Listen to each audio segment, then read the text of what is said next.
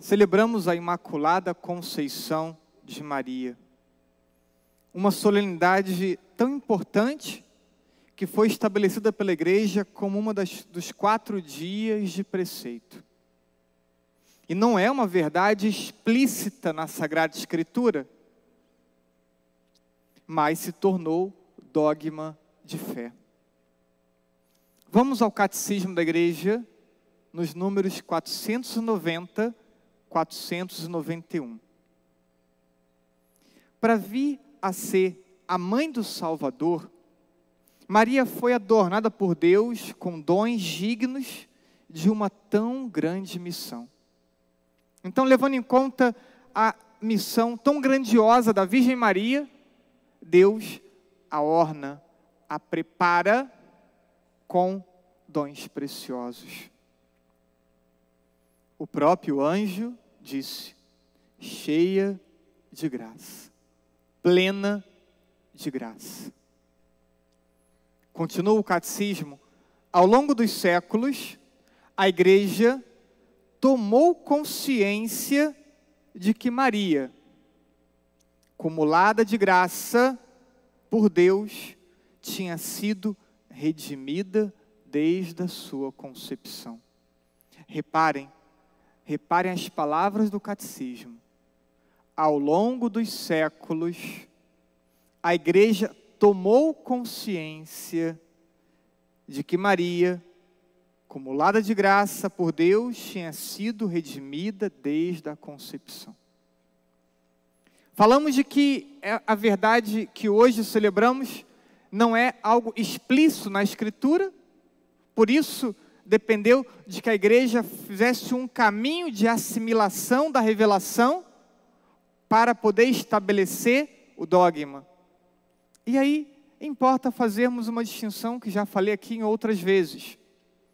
A revelação divina se conclui em Jesus Cristo e com a composição do cânon bíblico.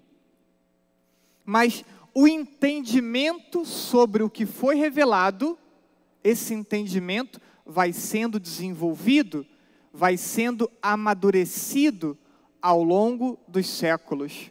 E é isso que vemos em relação à verdade hoje celebrada e o que se reporta o catecismo.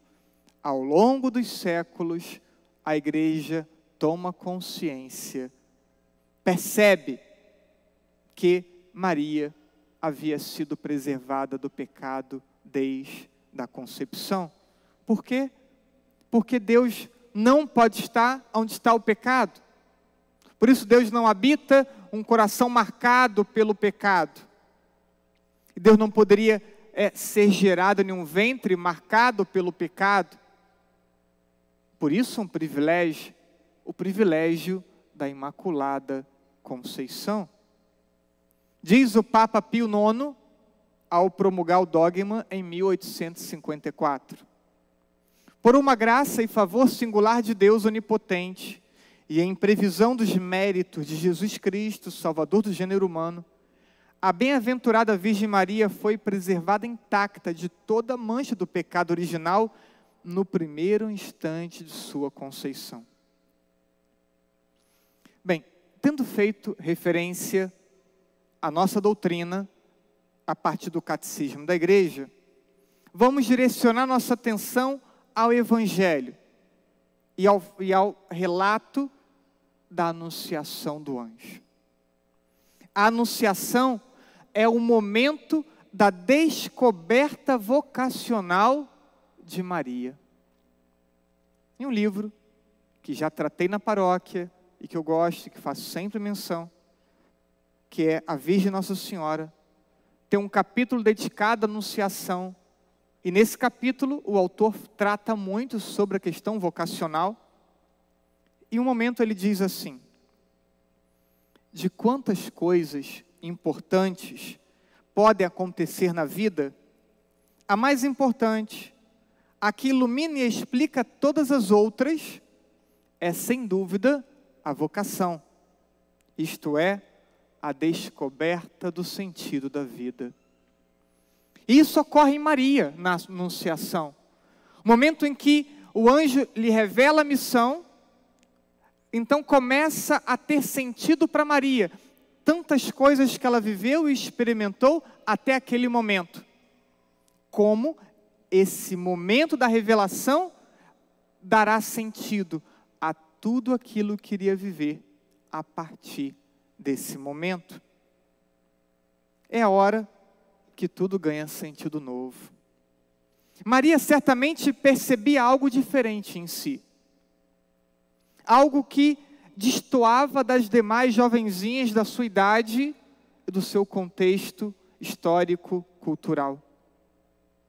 E algo que ela não conseguia explicar, apenas percebia ser diferente, mas que não conseguia explicar o que era até esse momento. Já era percebido em Maria, não só Maria olhando para si, como também as pessoas que conviviam com ela, olhando para ela, certamente também percebiam algo diferente. Uma inclinação maior para Deus do que as demais. É uma espontaneidade nas práticas das virtudes. A preocupação e a disponibilidade prontas sempre em ajudar as pessoas, dentre outros aspectos. Então, por que isso? Por que havia essa, essa, essa capacidade de destoar das demais? Por um aspecto, concebida sem pecado. A única criatura criada por Deus, é, criada sem a mancha do pecado original. E isso impacta muito. Nós, nós nascemos com a marca do pecado e, portanto, experimentamos o que chamamos de concupiscência, inclinação ao mal, inclinação ao pecado. Todos nós experimentamos isso. Basta lembrar um instante o que passa às vezes por nossa cabeça. Então, todos nós temos a inclinação ao pecado e ao mal. Maria não. Como Maria não tinha tal inclinação, não experimentava isso, ela naturalmente tendia para Deus, naturalmente tendia para as virtudes, naturalmente tendia para o amor às pessoas, diferentes de nós. Fato que ela só começa a entender a partir da anunciação do anjo, a partir da tomada gradativa de entendimento da missão que Deus lhe confia. Não imaginemos que em Maria, é, em um momento só, toma consciência de tudo na vida, porque não é assim que acontece conosco também. Vamos tomando consciência gradativa.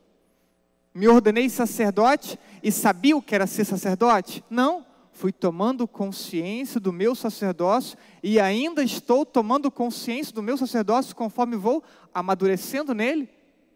E esse processo acontece com os casados, aconteceu também com Maria. E é muito bonito imaginar Maria e tomando consciência de que foi escolhida para ser a mãe do Messias. Messias esperado pelo seu povo há muitos séculos. O que alimentou a fé do povo, em meio a momentos difíceis de perseguição e de exílio, não era outra coisa senão a esperança na vinda do Messias. E agora ela percebe que o Messias vai ser gerado em seu ventre.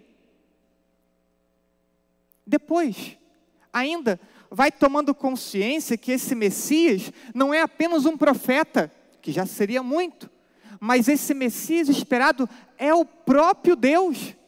Deus mesmo vai, vai ser gerado no seu ventre e ela vai tomando consciência que Deus vai ser gerado no seu ventre. E ainda, ela vai tomando consciência que o demônio e o pecado serão vencidos por sua colaboração, também por meio do seu sim.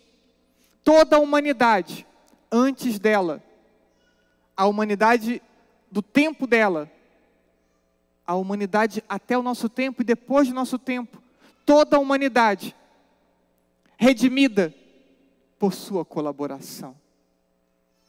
Por Deus gerado no seu ventre. E Maria vai tomando consciência gradativa de tudo isso. E vai guardando no seu coração, como diz a palavra. Deixo cada um de vocês continuarem por conta própria essa reflexão e imaginação. Imaginarmos, perdermos tempo ou ganharmos tempo imaginando a Virgem Maria e tomando consciência da vontade de Deus. Certamente uma reflexão e imaginação muito inspiradores para nós. O que hoje celebramos, a Imaculada Conceição de Maria, está ligada ao que nos preparamos para celebrar em alguns dias, o Santo Natal. Preservada do pecado para a vinda do Salvador. Tudo em Maria está em função de Jesus. Tudo em Maria está em função da nossa salvação.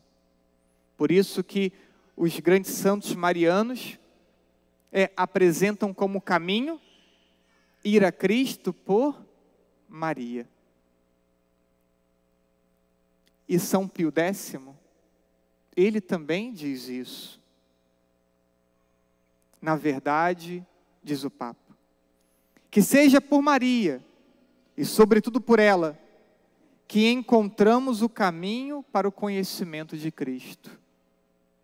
Somente ela teve com ele, sob o mesmo teto, numa familiaridade íntima de 30 anos, essas relações estreitas que são próprias de mãe e filho. Viveu a vida mesma de seu filho, viveu para ele. Sim, jamais alguém no mundo conheceu como ela Jesus em seu íntimo.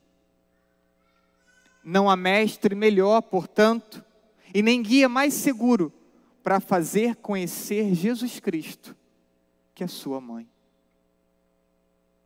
Que Maria Imaculada nos ajude a conhecer mais a Jesus que Maria Imaculada nos ajude a amar mais a Jesus. Que Maria Imaculada nos ajude a viver mais e mais em função de Jesus. Assim seja. Amém.